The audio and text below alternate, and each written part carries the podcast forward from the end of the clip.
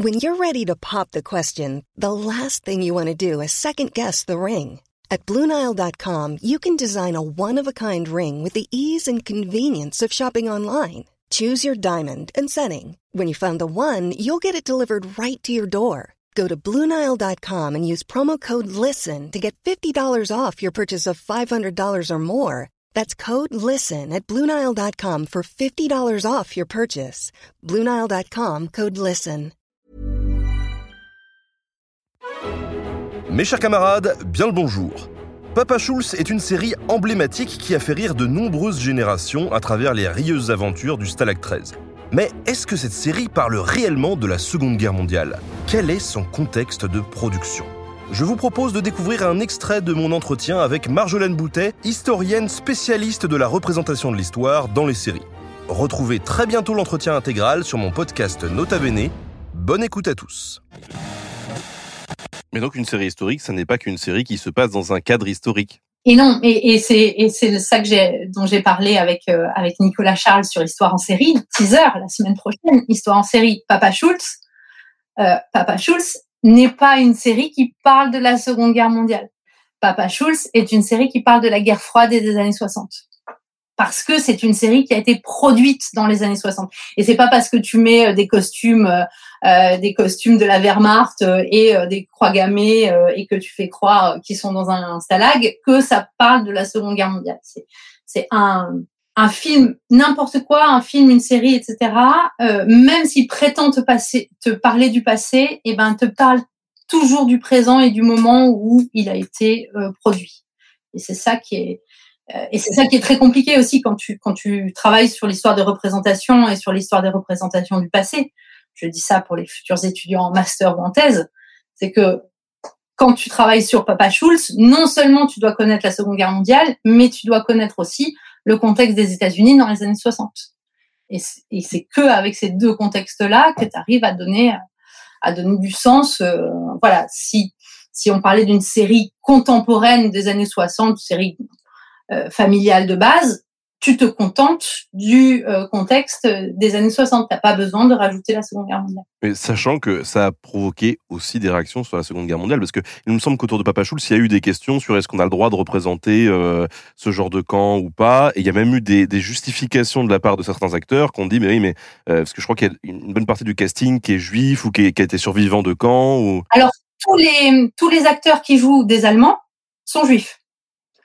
Euh, et euh, alors, celui qui est vraiment nazi est un juif américain, euh, mais ceux qui sont de la Wehrmacht sont euh, des réfugiés, euh, parce que donc c'est une série qui commence en 65, donc on est euh, on est 20 ans après la fin de la guerre, et, et donc la plupart de, de ces acteurs-là sont arrivés aux États-Unis dans les années 30. Et tu as même un rescapé de Buchenwald, et qui le disait pas à l'époque, mais celui qui joue le français, donc Louis Lebeau, est interprété par Robert Clary, euh, qui est effectivement un acteur d'origine euh, française, mais dont les parents euh, sont juifs polonais, et qui a passé trois ans à, à Buchenwald entre, entre 13 et 16 ans, et qui ne doit sa survie qu'à ses capacités de d'entertainer, donc d'acteur, et donc, il faisait déjà rire euh, ces geôliers euh, nazis et c'est comme ça qu'il a survécu. Et après, il est devenu euh, acteur et acteur dans cette série. Donc, tu as un côté très cathartique. Évidemment que c'est ça n'a rien d'anodin que ce soit des juifs qui se moquent des nazis.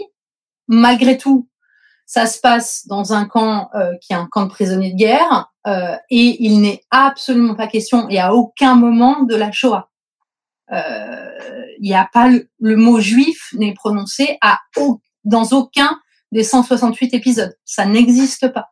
Parce que de ça, tu rigoles pas. Euh, mais de te moquer de, de, deux, de deux soldats allemands euh, qui ressemblent en plus à Laurel et Hardy, euh, voilà, euh, ça, ça, ça, marche très très bien et ça a un côté effectivement cathartique et, et c'est vraiment toutes ces tous ces films aussi des années euh, des années 60, tu vois, de la Grande Vadrouille jusqu'aux douze salopards, de l'or pour les braves, etc. Où là encore, c'est pas des nazis, c'est c'est des types en costume auxquels tu vas casser la gueule et c'était des Indiens dans les westerns et ça devient la dénazie parce que parce que c'est le film d'action, mais t'es absolument pas dans, dans dans un truc réaliste, mais malgré tout, tu es dans un truc cathartique et un truc qui permet aussi, dans le contexte de guerre froide et dans le monde libre, de dire finalement on a bien rigolé, finalement cette guerre c'est pas si grave, et finalement on peut refaire du business avec les Allemands de l'Ouest parce que eux, les pauvres, euh, ils ont rien fait. Euh, si euh, ils tendaient pas le bras, ils étaient envoyés sur le front de l'Est, puisque c'est ça que raconte euh, que raconte Papa Schulz. Donc malgré tout, on fait tous partie du même monde. Et les méchants, bah, ils sont forcément en Allemagne de l'Est, euh, voire euh, voire plus loin, euh, tu vois, en, en URSS. Et c'était bien pratique d'avoir deux Allemagnes. ça permettait aussi de, de, se réconcilier, de faire la guerre et de faire la paix, pardon. Et, et c'est ça aussi. Moi, c'est ça qui m'intéresse dans, dans les réécritures de la guerre, et c'est comme ça aussi que j'ai commencé à travailler sur la guerre du Vietnam, parce que pour moi aussi, re-raconter ça sert à faire la paix. Euh, re-raconter la guerre sert à faire la paix. Euh, raconter son traumatisme au, sens individuel ou au sens collectif, ça permet de le mettre à distance, de lui donner du sens et de te dire, bah, finalement, c'est pas si grave. Et, c'est pour ça que les Américains ont pu refaire la guerre, tu vois, après, euh, après la guerre du Vietnam parce qu'ils ont eu Rambo euh, au milieu euh, qui leur a dit euh, on est quoi. Merci à tous d'avoir écouté cet extrait du prochain entretien qui sera disponible très bientôt sur Nota Bene. À bientôt.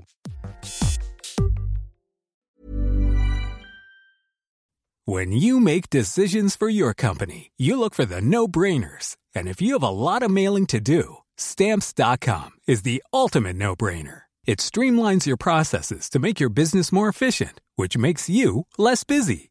Mail checks, invoices, legal documents, and everything you need to keep your business running with Stamps.com.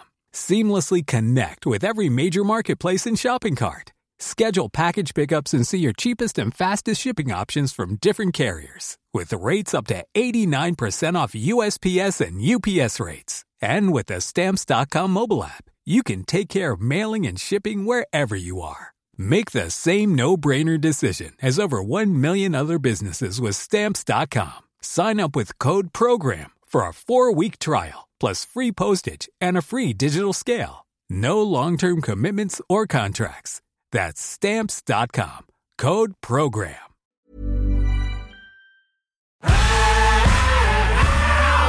Si vous avez aimé ce podcast, vous aimerez aussi mon autre podcast, Callisto, dans lequel je vous raconte des mythes et des légendes. En attendant que vous nous suiviez sur Castbox, Apple Podcast, Podcast Addict ou toute autre plateforme qui propose cette fonction, n'hésitez pas à vous abonner. Vous pouvez même nous laisser une note et, soyons fous, un petit commentaire, je le lirai avec plaisir.